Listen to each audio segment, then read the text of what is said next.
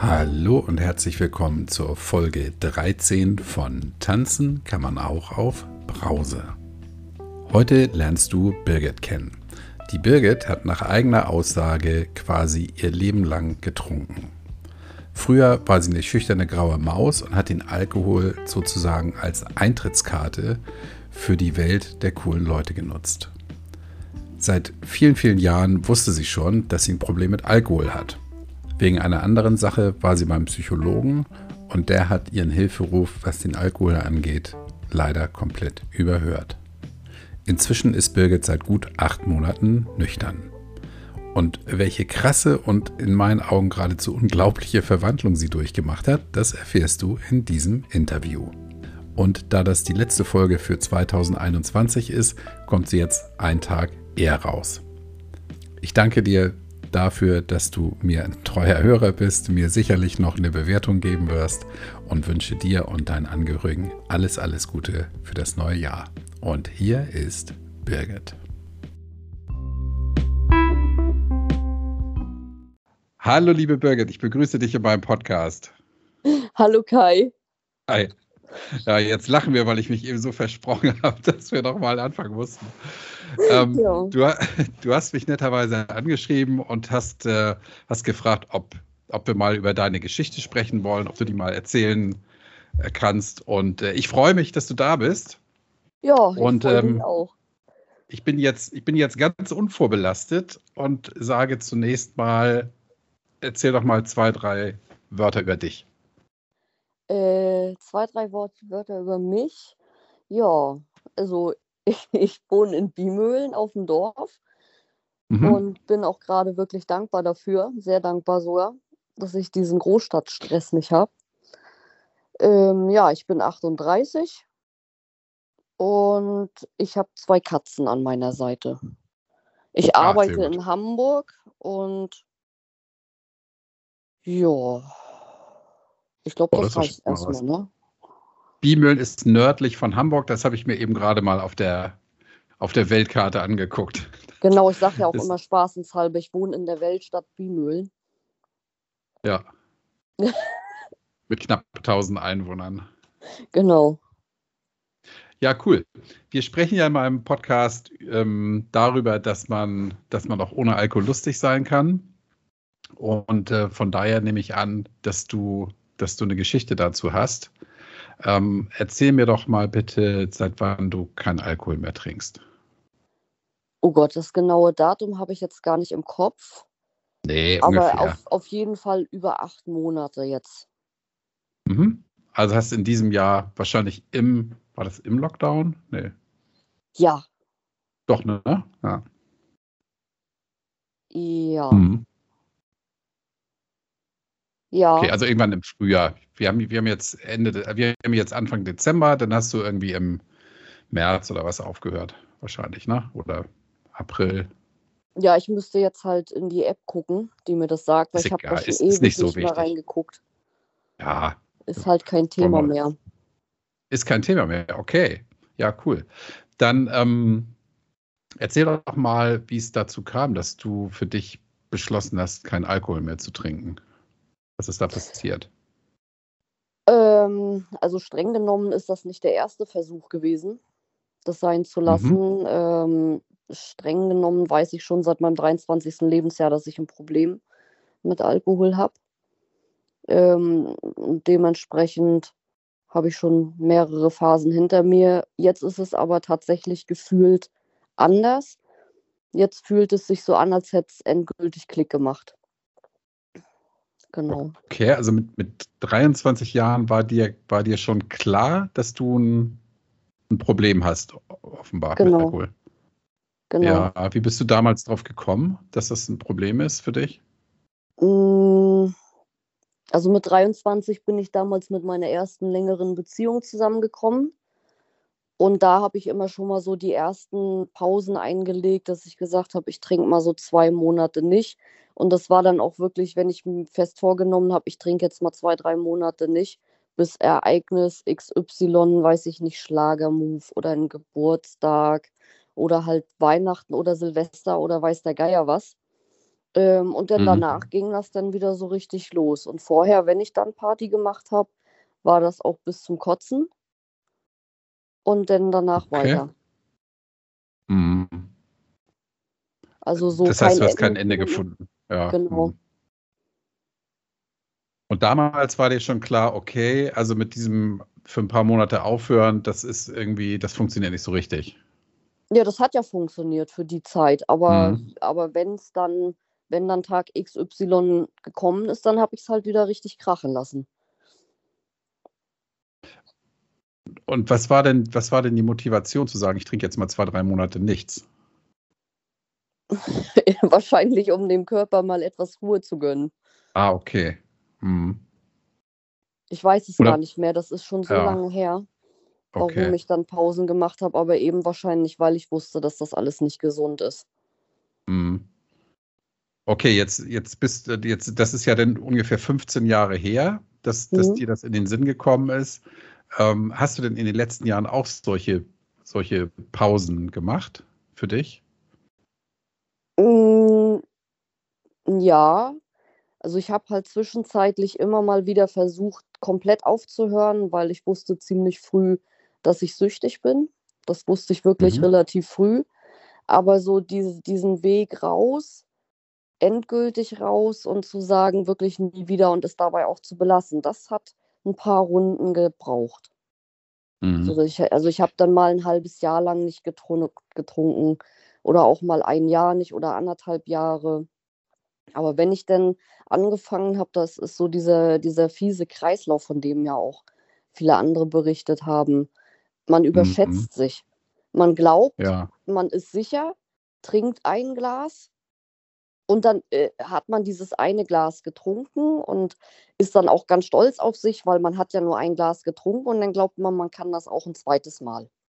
Mhm. So und dieses Spielchen, das kann man halt ein paar Runden drehen. Dann trinkt man ein Glas und dann trinkt man eine Woche später nochmal ein Glas, irgendwie, ich sag mal, irgendwas Einfaches, ein Alsterwasser oder ein Bier. So, Mhm. dann, die Abstände werden kürzer und die Menge steigert sich. Und das geht dann ziemlich schnell. Also innerhalb von ein, zwei Monaten hat man dann genau den, das gleiche Pensum erreicht, wie da, wo man aufgehört hat. Mhm. Also so in etwa kann man sich das vorstellen. Und ich glaube, da kann, da können viele ein Lied von singen. Mm, Jetzt kommen wir gleich ähm, zu dem, was, was offenbar vor acht Monaten dann passiert ist, aber nochmal ein Stück zurück, nämlich ähm, die Pausen, die du vorher, nee, genau, was, was wollte ich fragen? Woher wusstest du, dass du, dass du süchtig bist? Du hast ja gesagt, du, du wusstest, dass du süchtig bist. Wodurch wusstest du das? Also zum einen eben durch die Menge und dann eben auch dieses Ich gehe kotzen und sauf weiter. Also Mhm. gesagt hat mir das tatsächlich nie einer so richtig. Ich habe mich Mhm. natürlich irgendwann dann damit beschäftigt. Ich habe gezielt im Internet, irgendwann kam ja Internet. So ganz früher gab es ja für mich noch kein Internet, aber so Echt das nicht? Mensch. nee, nee, tatsächlich nicht. Ich bin noch in Zeiten aufgewachsen, da gab es noch kein Internet. Aber wie das dann irgendwann kam, habe hab ich dann mal geguckt und demnach war ich süchtig. Ja, wo hast du da geguckt? Weißt, weißt du das noch? Nee.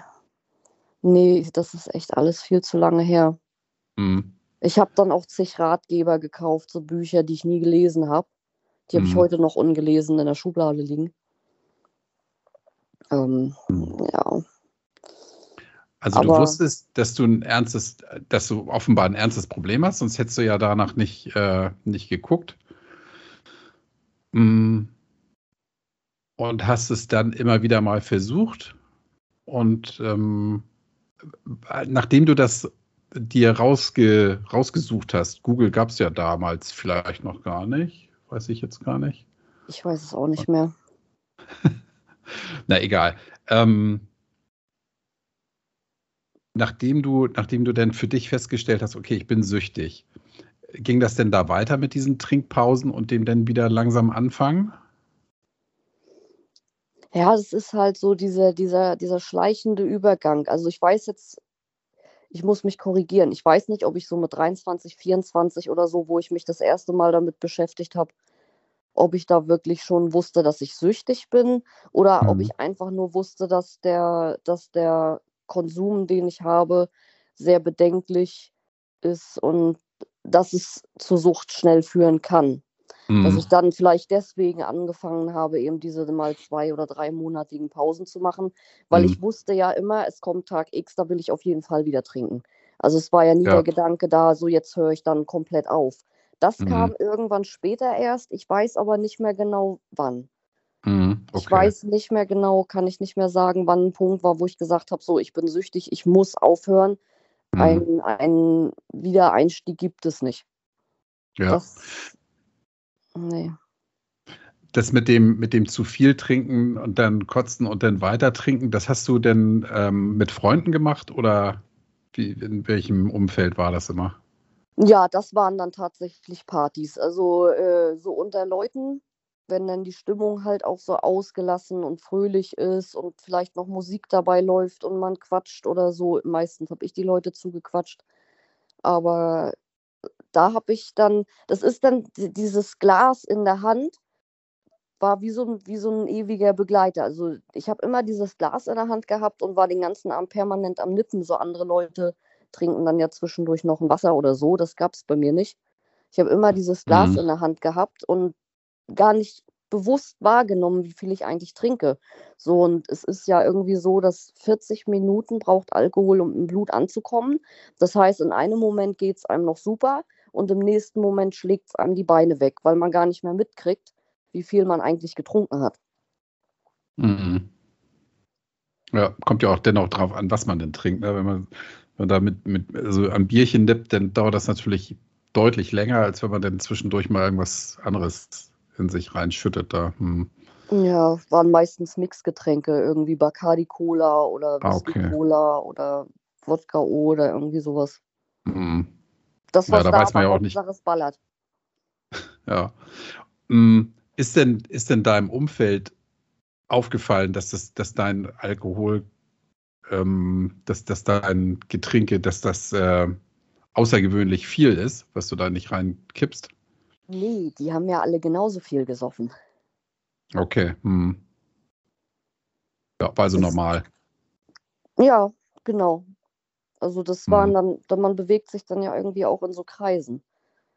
Also ich muss ganz ehrlich sagen, ich glaube auch ganz ehrlich nicht, dass ich überhaupt jemals mit Alkohol angefangen hätte. Ähm, wenn nicht irgendwo damals die Leute irgendwie alle getrunken hätten. Mhm. Eigentlich habe ich nur angefangen mit Trinken, um überhaupt irgendwo dazuzugehören. Ja. Also der Alkohol selbst hat mich an sich nie gereizt. Mhm. Ich habe eigentlich nur getrunken, um dabei zu sein, um dazuzugehören. Und dann natürlich, weil ich arg schüchtern war, ähm, um jemand zu werden, der ich eigentlich nicht war. Also mhm. sprich Hemmungen abbauen. Ja, okay, das war dann, das war dann auch eine Funktion, die der Alkohol bei dir bewirkt hat. Ja, weil es halt enthemmt. Mm, weil wenn du sagst, ich, ich trinke, um dabei zu sein, dann musst du ja gar nicht viel trinken. Dann brauchst du nur ein Glas in der Hand oder eine Buddel in der Hand zu haben. Aber für dich war es dann auch so, du trinkst und bist dann plötzlich ja, offen und zugänglich. Ja, aber überhaupt, äh, um überhaupt irgendwo in eine Gruppe überhaupt reinzukommen, weil ich bin früher halt so der Streber gewesen, die graue mhm. Maus. Mhm. Ähm, und die anderen waren dann eher so die Party-Leute und hm, ja. Okay. Ja. Und dann hast du dir, okay, also ich, ich kenne ja so, so graue Mäuse auch noch von früher aus der Schulzeit und Berufsschule und so. Und dann bist du irgendwo mal zu so einer Party und hast gesagt, hey, darf ich mitmachen? Oder nee, wie, wie, nee, wie kann ich mir das vorstellen? Wie, wann, irgendwann muss das ja gekippt sein denn bei dir. Ja, das war, glaube ich, so mit 15 oder so. Ähm, also ich hatte noch eine Klassenfahrt gehabt und da war das so, da habe ich halt, da war ich frei von allen Drogen, war total naiv. Meine Klassenkameraden hatten lustige Spielchen auf dem Zimmer gemacht und haben den ganzen Abend Kirschsaft getrunken. Mhm. äh, und ich habe auch, ich habe tatsächlich auch geglaubt, die ganze Zeit, dass sie Kirschsaft trinken. Habe mich noch gewundert, warum die den ganzen Abend Kirschsaft trinken. Aber die haben sich natürlich in die Kirschsaftflaschen haben die sich Rotwein reingemischt. Und ich habe mich noch gewundert, warum die alle so lustig werden. So, das mhm. war Wahrheit oder Pflicht hatten wir damals gespielt und die haben, Birgit hat natürlich immer Pflicht genommen, dann haben sie mich da irgendwie zu den Jungs runtergeschickt und irgendwelche Sachen machen lassen, hatten halt ihren Spaß dabei und ich habe halt alles mit mir machen lassen, weil ich ja dazugehören wollte.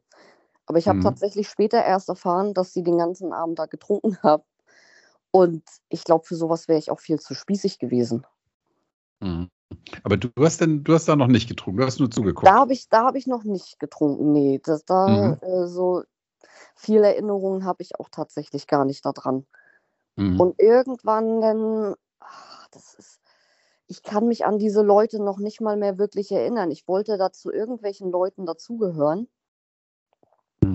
Mit denen ich tatsächlich gar nicht so viel zu tun hatte und ich weiß auch gar nicht, warum ich mit denen so viel zu tun haben wollte. Aber die haben halt eben auch, die haben getrunken, die haben geraucht. Ich habe weder das eine noch das andere. Aber das war so die Zeit, da habe ich auch meine erste Schachtel Zigaretten dann gekauft. Und davon mhm. selber habe ich nur zwei geraucht und dann auch nur auf Backe oder so. Den Rest habe ich verschenkt, einfach weil ich die Geile sein wollte. Ne, guck mhm. mal hier, die, die verschenkt Zigaretten und so. Und da habe ich das erste Mal Sangria getrunken, weil die das da hatten. Dann habe ich halt das erste mhm. Mal probiert. So, die Leute kannte ich, die kannten mich danach nicht mehr, ich kannte die nicht mehr, also daraus geworden ist nichts, aber ich habe den Alkohol an der Backe gehabt. Okay. Hm. Also der Alkohol ist von Anfang an quasi mein bester Freund gewesen. Der war immer für mich da. Ja, hast erkannt, mit, mit Alkohol gehörst du dazu und ähm, verhältst dich anders, als, als wenn du nüchtern bist. Wahrscheinlich. Also ich habe halt mhm. dann irgendwann meinen ersten Freund gehabt. Meinen ersten längeren festen Freund. Und da ging das dann mit dem Alkohol im Grunde genommen erst richtig los. Ich sage ja mit den mhm. anderen, wo ich dann das erste Mal probiert habe, das war ja nichts. Das ja. war nichts Halbes und das war nichts Ganzes. Aber ich wollte irgendwie immer eine Clique haben, aber ich gehörte halt nicht dazu. Ja, und dann mhm. habe ich irgendwann den Partner gehabt und mit dem habe ich dann richtig viel gebechert. Okay, und in der Zeit hattest du da auch denn schon so Trinkpausen? Nee, Kannst du dich daran erinnern? Nee, da nee. auf jeden okay. Fall noch nicht, nein. Mhm. Jetzt machen wir mal einen Sprung so in deine, in deine 30er. Mhm. Also ins, ins Erwachsenenleben, möchte ich mal sagen. Mhm. Hast du denn zu der Zeit auch noch mal geguckt, ob ob du ein, ein ernstes Problem hast oder nee, da war dir das schon klar, ne? Da war mir das schon klar. Mhm. Und hast du denn zu dem Zeitpunkt schon mal versucht, also richtig ernsthaft was dagegen zu unternehmen? Also ich habe mit 28 bin ich ja zusammengekommen mit meinen jetzt immer noch Arbeitskollegen.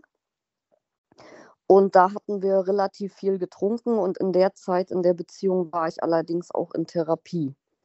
Mhm. Und ich habe dem Therapeuten das immer wieder gesagt, dass ich ein Problem mit Alkohol habe. Der hat das überhaupt gar nicht ernst genommen. Das habe ich jetzt im Übrigen auch schon öfters von mehreren Seiten gehört, dass so Ärzte sowas überhaupt gar nicht wirklich ernst nehmen. Mhm. Und das war bei mir halt genau der gleiche Fall. Er hat immer gesagt, nee, das ist alles nicht so. Naja, er hätte mich woanders hinschicken müssen, ne? Das heißt, ihm wäre Geld flöten gegangen. Hm. Und am geilsten war seine Aussage, naja, ich könnte ja niemals Alkoholiker werden, weil ich trinke ja viel zu gerne. Hat er über sich gesagt? Das hat er, genau, das hat er geäußert mir gegenüber so, er könnte ja niemals Alkoholiker werden, könnte hm. er sich ja gar nicht vorstellen ne, weil dafür trinkt er ja viel zu gerne. Und wenn er Alkoholiker wäre, dann dürfte er ja gar nicht mehr trinken. Ergo kann er ja kein Alkoholiker sein, weil er trinkt ja gerne. Hat er vielleicht, hat er vielleicht irgendwas nicht richtig verstanden im Studium? Ne, nee, wahrscheinlich nicht, nee. Ähm, oder, oder im richtigen Leben. Also das ist natürlich totaler Schwachsinn. Ne? Ja, wenn man so ähm, heute darüber nachdenkt. Hm. Ich habe das, hab das schon wirklich ähm, jetzt auch in meiner Podcast-Reihe schon oft gehört, dass Therapeuten oder auch Ärzte ähm, dieses Thema Alkohol komplett ausblenden, wenn ein anderes Thema im Vordergrund steht, ja. Und ähm, erstaunlicherweise, oder was heißt erstaunlicherweise, oftmals ist es ja so, dass das eine mit dem anderen ganz, ganz eng zusammenhängt. Genau. Also irgendwelche psychischen Knackse, sage ich jetzt mal ganz, ganz platt, ähm, resultieren häufig aus dem, aus dem Alkoholkonsum. Also und umgekehrt. Und umgekehrt, ja. Hm. Also es ist, es ist ein Kreislauf.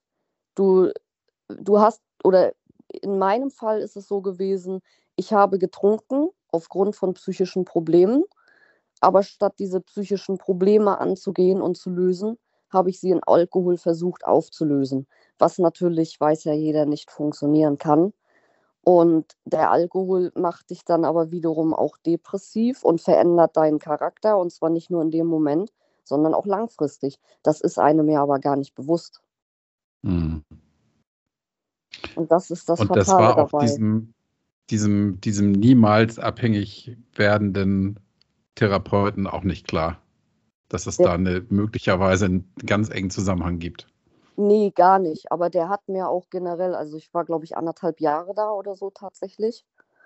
Und ich habe es irgendwann von mir aus abgebrochen, weil ich gemerkt habe, es, es führt zu gar nichts. Wenn ich gute Laune hatte, hatte ich die gute Laune, weil ich für mich entschieden habe, gute Laune zu haben. Aber es war nicht so, dass er irgendwie in irgendeiner Form so, so mir helfen konnte. Es war eher so, ich habe mich bei ihm ausgekotzt, ausgeheult, ausgejammert. Dann hat er mir, also indirekt, ne, natürlich nicht wirklich, sondern nur sinnbildlich auf die Schulter geklopft und gesagt, ja, Frau Eggert, das verstehe ich, Frau Eggert. Ja, das wird mir genauso gehen, Frau Eggert. So, also das kam ja nichts irgendwie, ja, haben Sie es mal versucht, so und so zu sehen oder ne, wie, so wie wäre es mal mit Umdenken oder keine Ahnung. Das hat Hm. mir komplett gefehlt in dieser Therapie. Ja, ähm, wenn, wenn du das so erzählst, äh, also ich habe nie eine Therapie gemacht, ja, aber äh, ich behaupte mal, das war keine Therapie, das war ja äh, eher, eher nix, oder? Nee, der hat Geld kassiert. Der hat Ja. von der Krankenkasse Geld kassiert. Er war privater und hat halt Hm. von der Krankenkasse Geld kassiert. Und ich war natürlich ein mega Patient, ne? Ja, Wahnsinn, ey. Vielleicht sollte ich auch auf Therapie umschwenken, ey. Auf jeden Fall. Ja, das, ich, ich finde das, äh, ich finde das ähm, tragisch, ja, dass Menschen, die Hilfe suchen und wie du denn auch, du hast um Hilfe gerufen, ja, und hast gesagt, ich habe hier ein Problem, ähm, hilf mir das zu lösen und der da überhaupt nicht drauf eingeht. Das ist natürlich ähm, schrecklich, Ja, ja. Und was hast du dann gemacht? Du bist denn da nicht mehr hin und dann? Oh, ich habe ganz, ganz viele äh, Gedächtnislücken, muss ich ganz ehrlich sagen. Also auf mein ganzes Leben gesehen, ob das nur die Kindheit ist, ob das meine Jugend ist oder alles, was dazwischen ist. Ich habe so viele Gedächtnislücken. Ähm, Ist nicht schlimm. ja, ich habe das abgebrochen. Die Beziehung war irgendwann im Eimer. Aber wir arbeiten halt heute immer noch zusammen. Ne, also so schlimm kann ich nicht gewesen sein. Und Bestimmt ich, nicht. ich, ich habe ich hab nach dem, habe ich auch, glaube ich, nur noch eine ganz kurze Beziehung gehabt und dann habe ich erstmal gesagt, ich habe keinen Bock mehr auf Männer. Mhm. Ähm, oh Gott, jetzt genau der nervt mich jetzt gerade, schreibt mir gerade WhatsApp. Oh, ähm, der bringt mich gerade ein wenig aus dem Konzept. Macht nichts. Ähm, genau, da habe ich mich damals auf einen eingelassen, der sagte, er ist beziehungsgestört und das habe ich gar nicht ernst genommen, weil ich war gerade so gut drauf und dachte, das kriege ich hin. Na, auch da, glaube ich, gerade eine Phase gehabt, nicht getrunken und so. Und äh, nach zweieinhalb Monaten habe ich das Ganze beendet, weil ich so psychisch wieder kaputt gewesen bin, habe gesagt, nie wieder Männer. Und dann war ich tatsächlich auch sechs Jahre Single hatte 2018, da war ich, habe ich nicht geraucht, ich habe nicht getrunken, da hatte ich so ein, ungefähr ein Jahr lang oder so wieder so eine, so eine abstinente Phase und habe mir das erste Mal so einen Urlaub mit mir selbst gegönnt und bin durch Deutschland mit dem Auto getingelt und habe auch im Auto geschlafen und habe halt viel gesehen. Ich wollte mal so die schönsten Orte Deutschlands und Österreich und so wollte ich alles mal gesehen haben. Und da ging es mir so gut wie nie zuvor. Das war richtig toll. Und dann kam ich zurück in den Alltag in der Firma und so von einem Tag auf den anderen, als wenn jemand einen Schalter umlegt, schnipp, war ich raus aus meiner Traumblase wieder zurück im Alltag. Dann wollte ich nach Österreich auswandern, weil ich das ja alles so toll gefunden habe. Und dann kam ja aber mein zweiter Arbeitskollege dazwischen, in den ich mich dann verliebt habe. Und okay. mit dem hat sich dann quasi alles geändert. So, wir sind zusammengekommen, heute weiß ich ja auch warum. Ich war, hatte nichts, kein Alkohol, keine Zigaretten, keine Drogen, kein gar nichts. Und er war aber Kiffer. Und er hat das, wie er immer so schön gesagt hat, er brauchte diesen einen Joint pro Abend, um überhaupt schlafen zu können. Und ich wollte, dass er das, dass er damit aufhört, weil er hat natürlich dann dementsprechend, auch wenn er ins Bett gekommen ist, gerochen. Und dann mhm. habe ich in meinem kranken Hirn irgendwie so diese fantastische Idee entwickelt, ähm, wenn ich jetzt trinke und rauche, dann stinke ich ja. Und dann sagt er, ich soll das sein lassen, weil ich stinke. So, ah, er, ne, so. Mhm. so ein bisschen genau. Und dann war ich natürlich schwupps wieder komplett drauf. Und so habe ich dann aber seine Droge auch noch mit übernommen, weil dann habe ich das auch mal ausprobiert. Ja, und so bestand dann unsere ungefähr zweijährige Beziehung im Prinzip daraus, dass wir uns jeden Abend schön das Hirn weggeballert haben. Er hat es weggekifft, ich habe es weggekifft und gesoffen. Na, und geraucht habe ich natürlich auch wieder. Und das war jeden Abend der Fall. Ist ja ein super Tausch gemacht, ne? Die Nüchternheit gegen, ähm, gegen Kiffen und, und Saufen. Oh Gott, oh Gott. Das ist ja. eine tolle Mischung. Plus, plus Rauchen. Ja, also ja. ich empfehle diese Mischung wirklich niemanden. Das ist so, ähm, der Joint macht einen sehr vergesslich. So, und mhm. Alkohol macht mich sehr redselig. Das heißt, ich erzähle etwas und habe nach 18 Sekunden vergessen, dass ich das erzählt habe und wiederhole das dann. Und erzähle den ganzen Abend genau denselben Scheiß. Mhm. Dann ist er natürlich genervt, dass ich ihm den, ganze, den ganzen Abend mit demselben Scheiß zususel so hat man dann Streit gehabt und so lief unsere Beziehung fast zwei Jahre lang. Und ich konnte, hab, ich habe gefühlt hundertmal Schluss gemacht, aber es ist nicht wirklich zum Schluss gekommen. Also ich wusste, dass mir das alles ganz und gar nicht gut tut, aber ich konnte auch nicht richtig loslassen. Heute weiß ich, dass ich mit dem Alleinsein halt ein Thema hatte. Ich konnte nicht allein sein mhm. und mir war alles recht. Hauptsache, ich bin nicht allein. Mhm. Das heißt, das Leben hat mir halt so lange dieselbe Aufgabe gegeben mit verschiedenen Männern, mit verschiedenen Aufgaben. Aber ich habe es mit dieser Beziehung erst kapiert und auch erst danach, weit danach, nachdem ich ausgezogen bin durch Corona, weil durch die Kurzarbeit, ne? Mhm. Weil der Alltag lässt sich nicht nachdenken. Du hast keine Zeit für dich, du nimmst dir die Zeit für dich nicht. Und die Kurzarbeit hat mich dazu gezwungen, mir diese Zeit für mich zu nehmen. Mhm. Oder hat dir die Gelegenheit gegeben, ne? Hat dich nicht vielleicht nicht gezwungen, sondern dir die Möglichkeit gegeben, mal so über bestimmte Dinge nachzudenken und zu nee, reflektieren. Ich, ne? ich wurde tatsächlich dazu gezwungen, weil eigentlich war mein Plan, wenn ich da von ihm weg bin und hier quasi mein Leben neu anfange, ich suche mir irgendwo einen Club oder einen Sportverein oder irgendwas und lerne komplett neue Leute kennen. Ich hätte ja aber alle meine alten Muster mitgenommen. Mhm. So, und das fiel dann in dem Moment, wo ich umzog, kam Corona. Kannst du wirklich die mhm. Uhr nachstellen? Ich bin hier eingezogen. Ich wollte ja auch unbedingt auf dem Land bleiben, weil es ja so schön ruhig. Und dann hatte ich auf einmal gar nichts mehr. Ich hatte keinen Ex-Freund mehr, also ich hatte den Freund hatte ich nicht mehr. Ich hatte hier ja keine Freunde, alles weit weg, keine Eltern. Und dann der Job fiel dann plötzlich auch weg. Mhm. So, Sportvereine suchen war auch nicht. Also war ich hier plötzlich mit mir komplett und den Kranichen und den Rehen und meinen Katzen komplett alleine. Und, und was hast du da gemacht?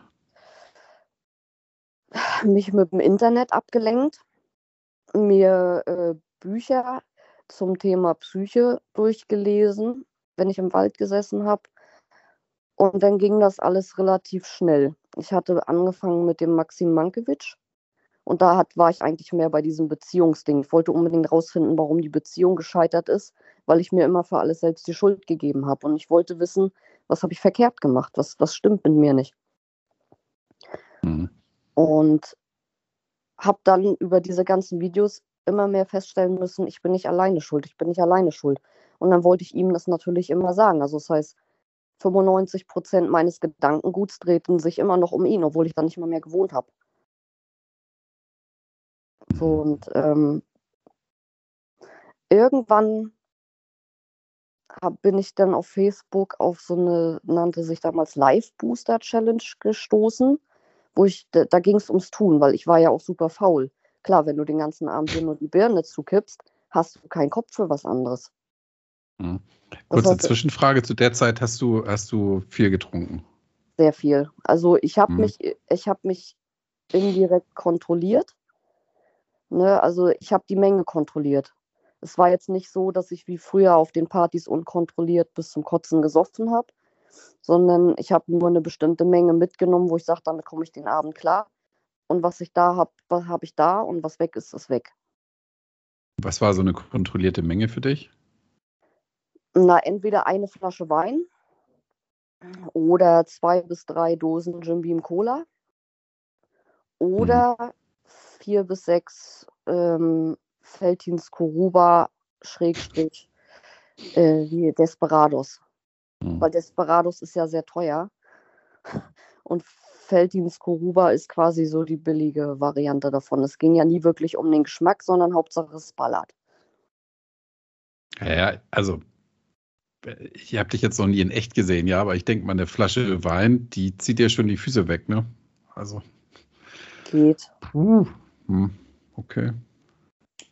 Gut, also du hast zu der Zeit, ähm, ich, wollt, ich wollte auch nicht lange drauf rumreiten, also du hast zu der Zeit erst ähm, über die Beziehung nachgedacht, wo, wo der Fehler im System ist und hast das, hast in der Zeit auch viel getrunken, dann, während du alleine warst.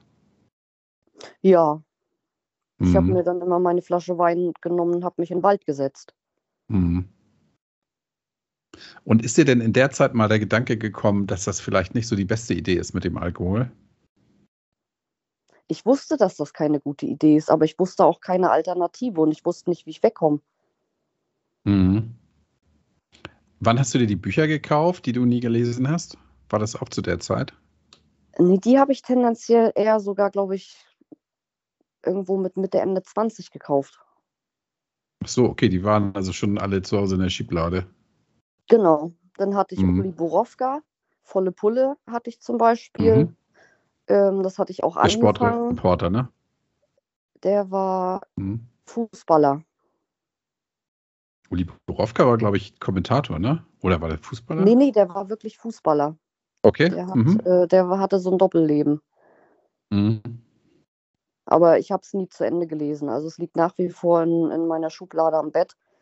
Aber es ist einfach unwichtig. So wirklich am Ende, dass es Klick gemacht hat, war mit Daniel Schreiber. Mhm. Ja, da, da, wollte ich gleich drauf zurückkommen.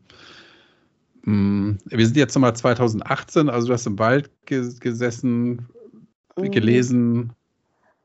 Hast du in der Zeit. Nee, 2020 ähm, war das. 2020, ah ja, Entschuldigung. Genau, 2020 natürlich. Genau, 18 seid ihr zusammengekommen 2020.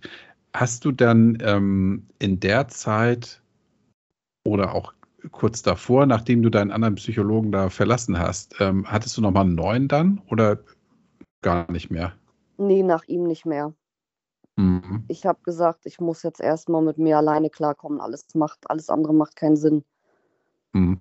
Würdest du aus, heute, aus heutiger Sicht sagen, das war richtig so, die Entscheidung? Keinen Auf neuen? jeden Fall. Auf ja? jeden Fall. Ja, ja. Ja, diese Live-Booster-Challenge hat bei mir quasi so wie, wie so ein Startknopf gedrückt. Genau, aber was war, was war das? Ähm, ja, wie soll ich das beschreiben? Also, ähm, ihr habt ja, oder Coaches hat bestimmt jeder inzwischen schon mal gehört, was ein Coach ist, ne? Mhm. Das ist ja quasi der neumodische Therapeut. ja, ja, genau. Nur teurer. Nee, aber die haben das kostenlos angeboten. Das war so zwei ah, Wochen. Zwei Wochen mhm. ging das und ich weiß noch ganz genau, das waren den zwei Wochen, äh, wo wir diesen Rekordsommer auch hatten, wo es so extrem heiß war. Das heißt, ich konnte eh nicht viel machen, außer mich hier in der Bude einschanzen und nur rumsitzen und mir den mhm. Ventilator ins Gesicht pusten. Und dabei habe ich mir dann halt diese Videos, also die haben Interviews gemacht mit ganz vielen verschiedenen Coaches und jeden Tag gab es ein unterschiedliches Thema, wo man dann so ein bisschen aufgeklärt wird. Und da habe ich das allererste Mal das Wort Glaubenssätze gehört. Mhm. Und da ging es eben um Glaubenssätze und um, um ähm, dieses mit dem Wert, mit den inneren Werten und so weiter. Und wenn ich dann, ich habe mich dann ja in diesen zwei Wochen, ich habe jeden Abend habe ich quasi dort auf der Seite so ein Resümee gezogen für mich, was ich gelernt habe. Ich war, glaube ich, auch gefühlt die Einzige, die sich überhaupt daran beteiligt hat. War ein bisschen schräg. Aber mir war es dann auch egal, ob ich vielleicht irgendjemanden nerven könnte oder so. Ich habe das für mich gemacht. Mhm. Und als ich mir später den ersten Tag nochmal durchgelesen habe, was ich da geschrieben habe und was ich nach einer Woche schon geschrieben habe, da waren schon Welten dazwischen. Also ich habe halt angefangen, mich selbst zu verstehen, was da bei mir in meinem System falsch läuft. Ich bin ja bis dahin komplett unbewusst durch die Welt gelaufen. Mhm. Und das hat sich halt mit dem Tag geändert. Alles langsam, es ist ein Prozess, ein Veränderungsprozess. Und ich habe ja auch trotzdem weiterhin getrunken. Der, der, Alkohol war ja trotzdem noch, noch ein paar Monate mein Begleiter. Aber äh, die Veränderung passierte halt trotzdem nebenbei im Kopf. Und diesen, diesen endgültigen Absprung, da habe ich fünf Tage genutzt, Einmal wollte mich eine anrufen und bei diesem Anruf wollte ich unbedingt nüchtern sein. Das kann ja nicht sein, dass ich mit der schon wieder jetzt besoffen am Telefon rede. Dann habe ich mir zwei Tage Urlaub genommen, damit ich quasi diesen Tag mit ihr telefonieren plus das Wochenende plus zwei Tage Urlaub nutzen kann, dass ich fünf Tage schon mal habe. Wer, wer, war denn das, wenn ich mal fragen darf? Was war das für ein Mensch? Das war eine Frau aus Bayern, die ich über die Borderline-Gruppe damals kennengelernt hatte. Mhm. Und mit der habe ich immer mal wieder gesprochen. Das hat sich jetzt verlaufen, aber eine Zeit lang, wir sind quasi gemeinsam so ein bisschen gewachsen. Sie hatte auch ihre Problemchen und wir haben uns immer gegenseitig aufgebaut. Und dir war es wichtig, ähm, das Gespräch ihr, nüchtern zu erleben? Genau, weil ich, mhm. wir viele Telefonate hatten, wo ich dann jedes Mal komplett besoffen bin. Ihr war es egal, aber ich wollte mich dann auch irgendwann mal nächsten Tag daran erinnern, was ich mit ihr am Telefon überhaupt rede. Mhm. So, und diese fünf Tage haben dann tatsächlich ausgereicht. Also da ich, bin ich auch bei Schönwetter in den Wald gegangen, habe mir Daniel Schreiber mitgenommen und habe dieses Buch, das erste Mal, dass ich ein Buch wirklich durchgelesen habe, komplett weggesuchtet. Und da hat es tatsächlich dann irgendwie Klick gemacht. Was war das für dich genau, was, was den Auslöser dann oder den Schalter umgelegt hat bei dir? Weißt du das noch? Ich glaube tatsächlich dieses dieses, über dieses Buch zu sehen, ich bin nicht alleine. Mhm. Ich bin nicht alleine und dann auch die Wege, auch über die Rauschlos Glücklich Gruppe, das hat mir ganz viel Kraft gegeben. So diese ganze Kombi. Weil die Gruppe vorher war ja für den Arsch. Mhm. Okay. Mhm. Wann hast du das Buch gelesen? Im letzten Jahr? Also 2020? Nee, nee 21 halt, wo ich, wo ich dann äh, die ersten fünf Tage genutzt hatte zum Aufhören. Und fünf Tage mhm. sind ja immer erstmal noch nicht viel, aber es ist ein mhm. Anfang. So, und bei mir war das Problem, dass ich in der Firma so massiv Probleme hatte, psychischerseits, äh, dass mich das dann abends immer dazu verleitet hat zu trinken. Halt, ich wollte meine Gefühle nicht fühlen. Das war mhm. eigentlich mein Hauptproblem. Ich habe mit dem Alkohol meine Gefühle getötet, meine negativen. Mhm. Ja, so, und ich habe dann danach, erst als der Alkohol weg war, war ich überhaupt in der Lage, weil ich es ja musste, ähm, versuchen, meine Gefühle zu sortieren und zu lernen, sie zu akzeptieren und eben zu durchfühlen und halt Sachen auch mal auszuhalten und nicht gleich zur Flasche zu greifen. Und das habe ich dann halt gelernt. Also du hast das Buch gelesen, also warst fünf Tage nüchtern, in den fünf Tagen hast du das Buch gelesen. Das habe ich richtig verstanden, ne? Ja, und dann hast du verstanden, okay, also in Kombination mit den Glaubenssätzen von dieser Booster Challenge ähm, sind dir Dinge klar geworden. Und du hast dann für dich gesagt, das war's. Mm, ganz so, also es war nicht nur die Live Booster Challenge. Ich habe schon auch noch ein paar andere Sachen da gemacht. Ähm, da waren noch ein paar andere Challenges und Webinare. Also ich habe quasi alles, was es an Coaches auf dem Markt gab, habe ich mir angehört. Facebook hat mir immer so, wie es für mich passend war, Sachen vorgeschlagen. Es war alles kostenlos.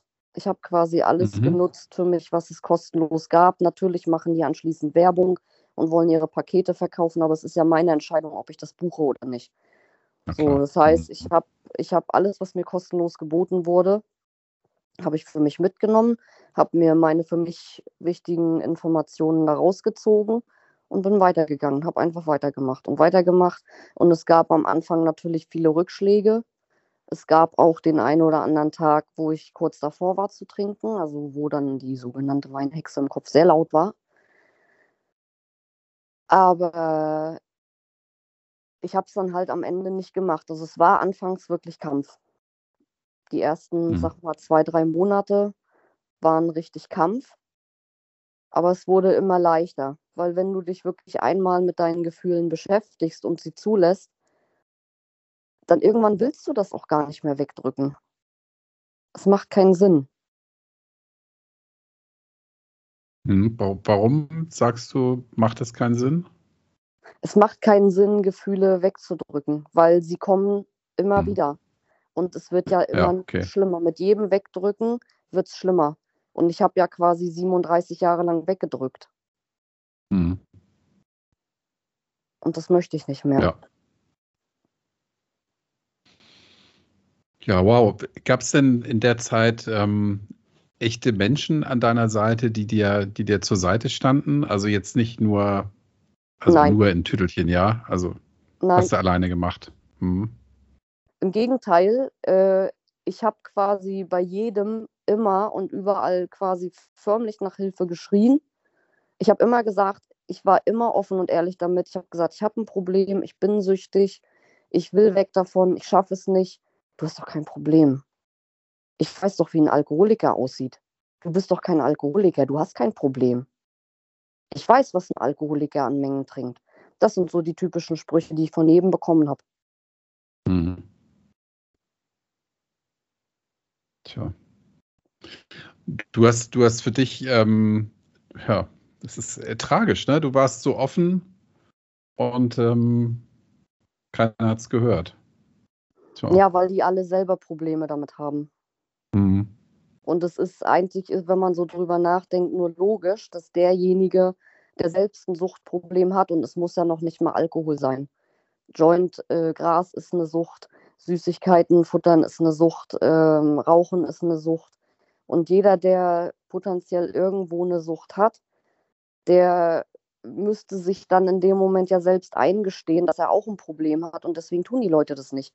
Deswegen ja. reden sie es klein, deswegen reden sie es schön, weil sie sich sonst selbst in ihrem eigenen Kopf eingestehen müssten, ja scheiße, wenn ich da jetzt sage, ja, du hast recht, dann sagt er das ja quasi zu sich selbst auch und das können die nicht. Ja, den Spiegel vorgehalten möchte da keiner bekommen. Ne? Hm. Nee, genau, aber das muss man halt auch erstmal begreifen. Ja, das wollte ich jetzt fragen. Wann, wann war dir das klar, dass das so ist? Das ist noch gar nicht so lange her. Vor wenigen Monaten. Also, weiß ich nicht, vor drei, vier, fünf Monaten. Also, mir wird ja alles mit jedem Tag immer klarer. Das ist ja genauso, ich sehe ja auch, wenn ich meinen ich habe ja beide Ex-Partner immer noch bei mir in der Firma. Das ist ja das, was das Ganze mit der Oha. Arbeit so kompliziert macht. Also ich habe äh, zwei Ex-Beziehungen in der, in der Firma, mit denen ich tagtäglich auskommen muss. Und mir wird immer klarer, warum ich mit ihm so viele Probleme gehabt habe. Denn er hm. ist ja, er ist komplett ich.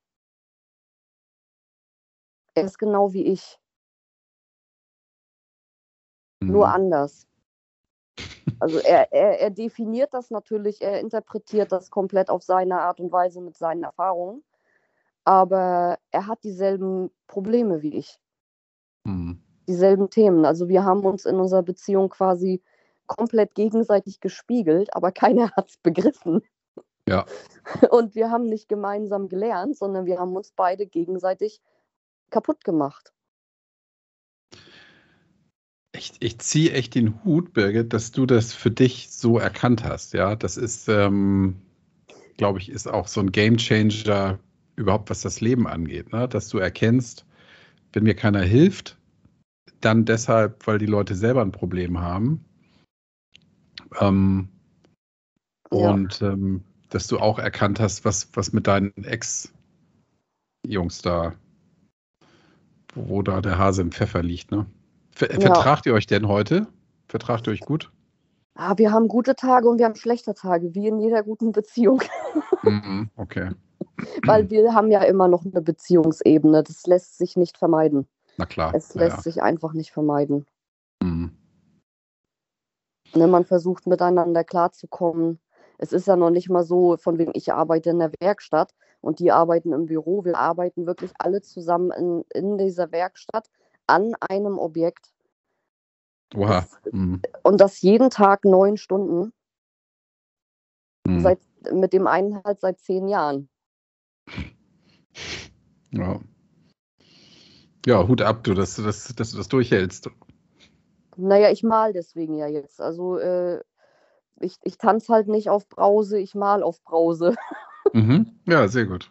Könnte man so sagen. Das Malen ist, ist so ein bisschen die Meditation und auch vielleicht an, an, an die Leute, die das hören, als Tipp, zumindest mal zum Probieren. Wer Probleme hat, so mit, mit Gedankenkarussell, Gedankenkreise, die ja nicht schlafen lassen, die ja nicht zur Ruhe kommen lassen. Mir persönlich hilft sehr, dieses ganze Gedankenwirrwarr ins Tagebuch zu schreiben. So lange, bis nichts mehr kommt. Also das hilft mir. Ich kann tatsächlich über mein Tagebuch, kann ich, kann ich mich sortieren. Habe ich heute gerade in der Mittagspause gemacht, weil ich war heute früh kurz davor, das, diesen Termin abzusagen. Bin ich ganz ehrlich, weil es in der Firma gerade ein bisschen blöd läuft. Mhm.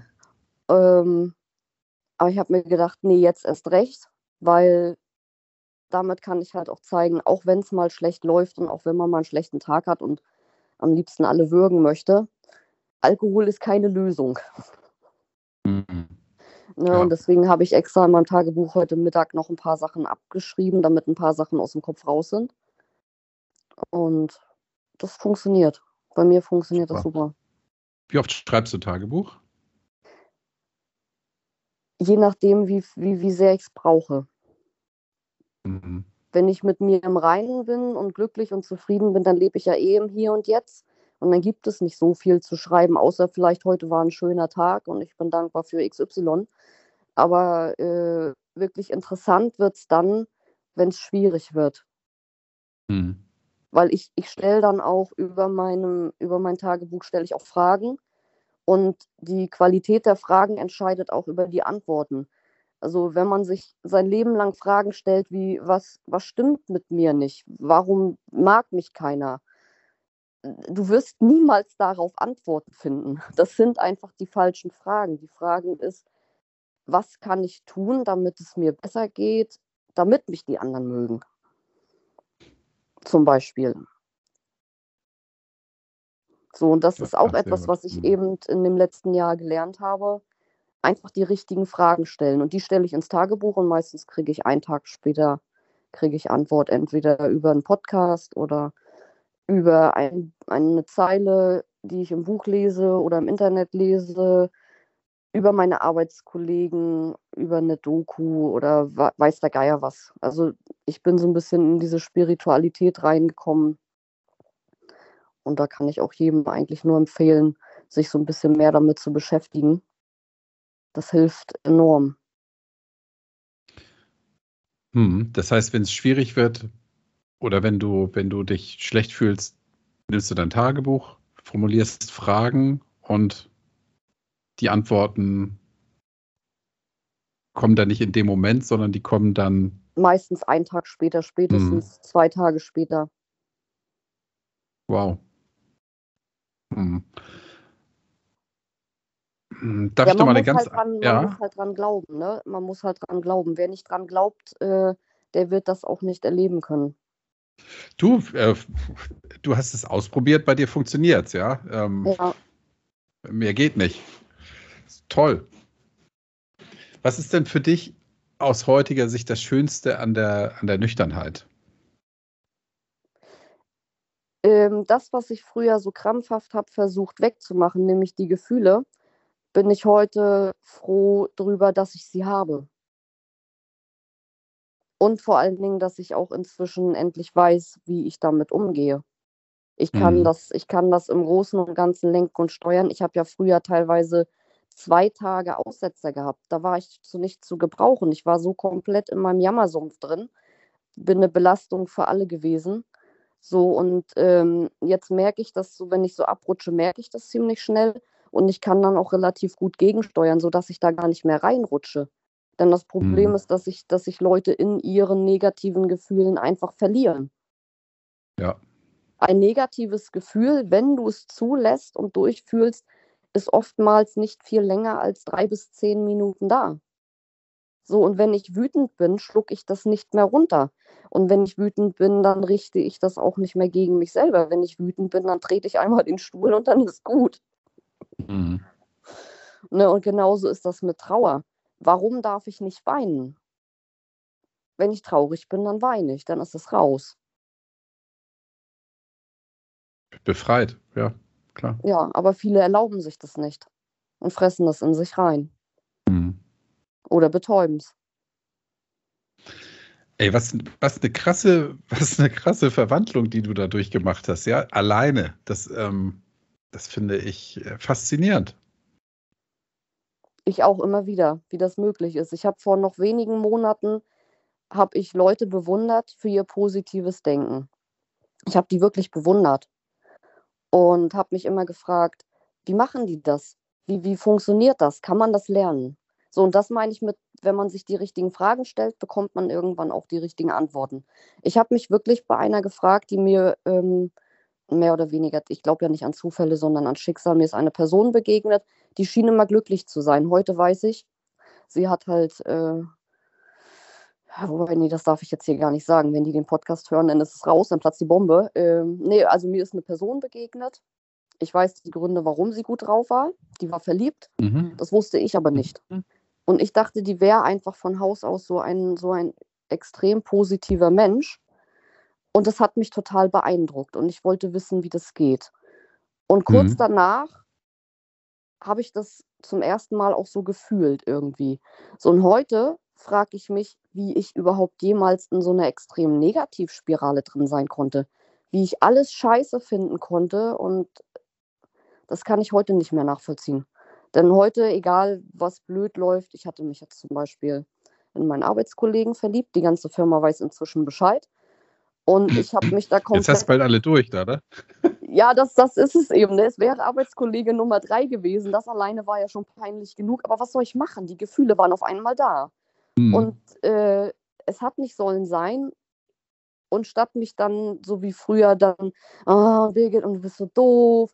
Ne? Und oh, wie konntest du nur, wie, wie, wie konntest du glauben, dass der was von dir will? Und äh, du bist so peinlich. Und so, ne, habe ich dann halt irgendwann gesagt, nö, das war halt nicht gut und richtig für mich und das sollte nicht sein.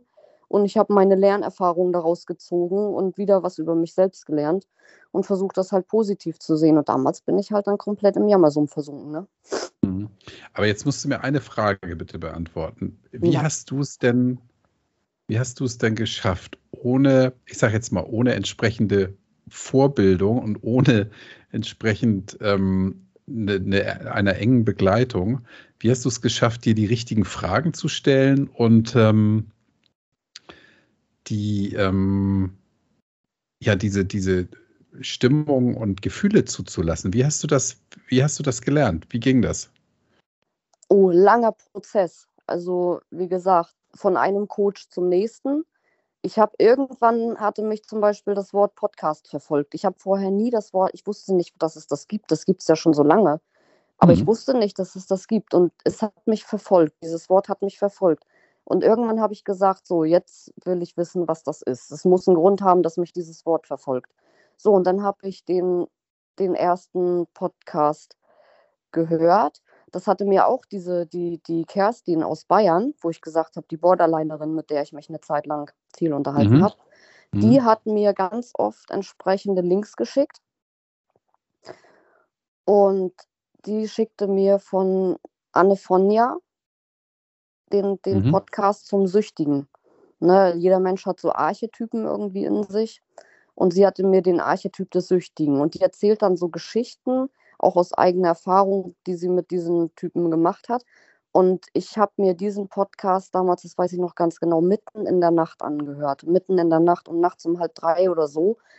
Und dann bin ich in Tränen ausgebrochen. Ne, ich habe Gänsehaut gehabt, kriege ich auch jetzt, wenn ich darüber rede.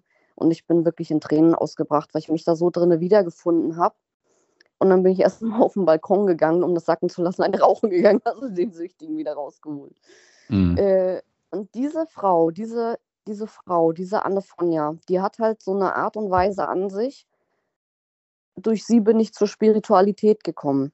Die Lebensgefährtin meines Vaters hatte kurz vorher zu mir gesagt, du hast mehr Spiritualität in dir als ich. Und ich habe sie dafür belächelt. Ne? Ja, ja, ich und Spiritualität, ist klar. Aber diese Frau hat es geschafft, das in mir zu erwecken.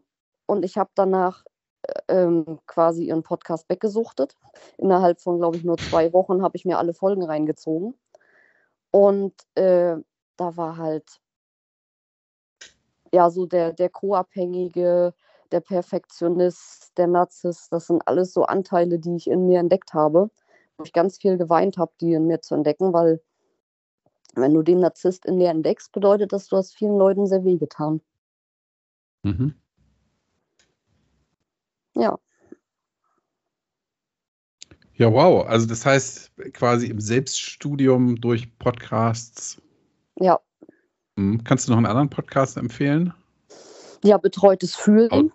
Außer mein. Mhm. Betreutes Fühlen, okay. Betreutes Fühlen ist halt für mich so, das hat nichts mit Spiritualität zu tun. Das ist so ein, ein sehr guter Podcast für jedermann. Mhm. Mit, mit Leon Winscheid und Atze Schröder. Ja, viele Leute sagen ja erstmal, Atze Schröder, wie? Ja, nee, ist klar und so. Aber du lernst den dort wirklich von einer ganz anderen Seite kennen. Und betreutes Fühlen, finde ich, sollte jeder mal reingehört haben. Okay, ganz, ganz tolles Format. Mhm. Ja, wie der Name schon sagt, betreutes Fühlen. Ne? Leon Winscheid ist halt der, der Wissenschaftler, der alles, der die ganzen Fakten zusammensortiert und Atze ist der Komiker, der dem Ganzen so ein bisschen, äh, bisschen Schwung gibt, dass das Ganze nicht so dröge rüberkommt. Mhm. Und der eben auch mit seiner Lebenserfahrung das ein oder andere beitragen kann. Ne? Mhm. Ja, cool. Achso, Laura Marlina Seiler, Mhm. auch ganz toller Podcast. Äh, auf jeden Fall auch sehr zu empfehlen, hat mir sehr geholfen. Und wer mit Beziehungen Probleme hat, äh, Nina Deißler mit Kontaktvoll. Kann ich auch nur sehr empfehlen. Kontaktvoll, okay. Genau. Weil die hatte auch einen entscheidenden Satz, als ich in dieser neuen Verliebtheitsphase war. Wer glaubst du, wer du bist? Na, das kann sich jeder mal fragen. Wer glaubst du, wer du bist? Und das fragt dich einmal, wenn du alleine auf deinem Sofa liegst. Und das fragt dich mal, wenn, wenn jemand, in den du verliebt bist, um dich rum ist. Was du dann glaubst, wer du Mhm. bist. Das macht einen himmelweiten Unterschied. Und ich habe diese, diese Sache habe ich halt gefunden, als ich mich gefragt habe, warum ich mich jetzt verliebe. Mhm. Ich wollte das ja nicht. Und es passte für mich auch so überhaupt gar nicht in mein Lebenskonzept. Und ich habe mich Mhm. gefragt, warum verliebe ich mich jetzt? Warum? Was soll das? Und habe Mhm. diesen Po- Podcast gefunden. Toll. Ja. Gibt's, gibt's heute Pläne, die du, die du vorher, als du noch getrunken hast, nicht hattest? Alles. Es Alles. gab keine Pläne, als ich getrunken Ah, habe. Ich habe okay. in den Mhm. Tag hineingelebt. Ich wusste Mhm. gar nichts mit mir anzufangen, außer zu trinken. Also es war halt äh, Gefühle abschalten, es war Zeitvertreib, äh, schön mit The Walking Dead auch, äh, ne? Jeden Abend Mhm. The Walking Dead. Also man könnte sagen, zu dem Zeitpunkt war ich auch ein bisschen wie so ein Zombie. Ich bin quasi wie mit den Zombies mitgelaufen als Zombie. Mhm. Jetzt habe ich hier eine Hörerfrage ähm, von meinem Sohn. Ja, gibt, es, gibt es eine Sache, die du mit Alkohol besser fandest als jetzt ohne? äh, Aus damaliger Sicht oder aus heutiger Sicht? Aus heutiger Sicht. Aus heutiger Sicht nichts. Mhm. Alkohol ist einfach nur ein Nervengift, was dir alles kaputt macht. Äh, irgendwo war mal ein Spruch auf Facebook, den kriege ich leider nicht zusammen. Alkohol löst zwar keine Probleme, dafür Familien, Freundschaften und irgendwie was noch.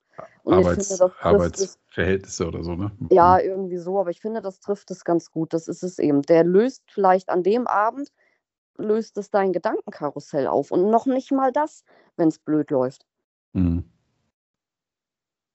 Aber am nächsten ja. Tag sind die Probleme wieder da und du hast das gleiche Karussell. Es macht einfach keinen Sinn, damit mhm. Probleme zu ertränken.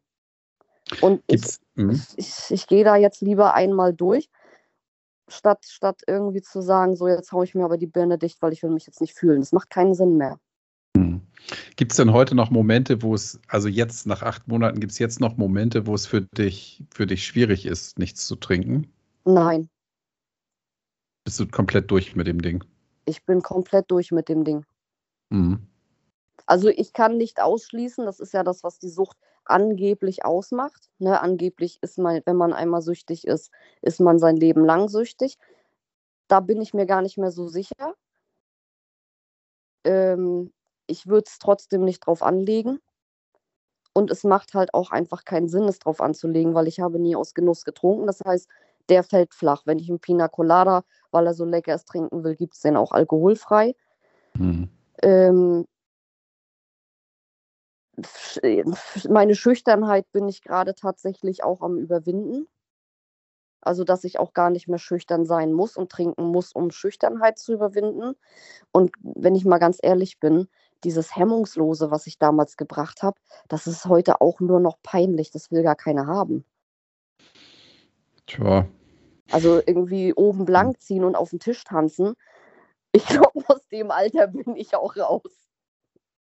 Ja, das ist auch, das ist auch bei Mädchen, die Anfang 20 sind, ist das jetzt auch nicht, ähm, nicht immer äh, lustig. Also, ja. Und guck mal, jetzt mit diesem Podcast äh, stellst du dich einem Millionenpublikum, ja? ja. Und, irgendwann, naja, irgendwann noch nicht ganz. bestimmt. Ich glaube an das Format, deswegen habe ich mich angeboten. Danke. Nein, aber ähm, weißt du, ich, ich habe ja mit vielen gesprochen oder, oder kommuniziert, die sagen, nee, ich traue mich das nicht. Und du hast ja am Anfang auch, ähm, hast mich ja angeschrieben und warst ja auch unsicher, ob das jetzt, ob das jetzt das Richtige für dich ist. Und hey, ich meine, du hast hier echt eine geile Show geliefert. Ja, ich finde das unglaublich, Birgit. Habe ich das? Ähm, ich ich finde das, ich das faszinierend, wirklich, was du mir erzählt hast. Ähm, ich wusste ja nicht, was mich erwartet, aber damit habe ich jetzt nicht gerechnet. Ich finde das ähm, ganz, ganz toll, ganz groß, wirklich. Glückwunsch. Ja, danke. Und ich, ich, ich wünsche dir, dass das. ja, jetzt ist eine Stunde. Ja. Ähm, ich ich wünsche dir, ähm, dass du dass du so klar und, und so stark bleibst, ja. Und ähm, du bist damit, behaupte ich mal, bist du ein Vorbild für viele, die, die auch mithilfe nicht so klar über ihre Vergangenheit, über ihre Gegenwart und über die Zukunft nachdenken können, wie du das kannst. Ich finde das wirklich faszinierend. Glückwunsch. Nochmal. Danke. Und damit beschließen wir mal hier die Runde, okay? Ja. Ich danke dir, Birgit, auch für, ja. deine, für deine Tipps, was Podcasts angeht. Ähm, was, was Tagebuchschreiben angeht. Äh, vielleicht findet ja der eine oder andere auch dann zu den Antworten auf, auf die Fragen, die formuliert werden. Aber dafür muss man es erstmal tun. Genau, ich wünsche mir das für die anderen auch. Also alles Gute für dich und tschüss, liebe Birgit. Tschüss.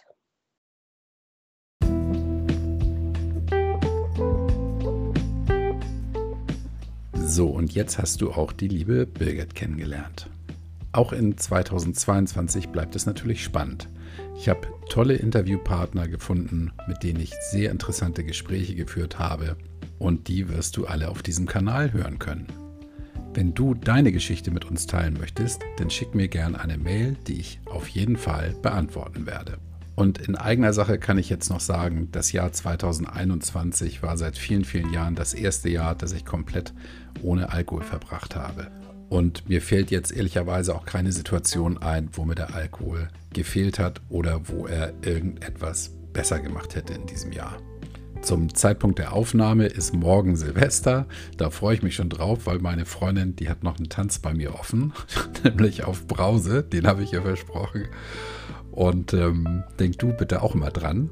Tanzen kann man auch auf Brause.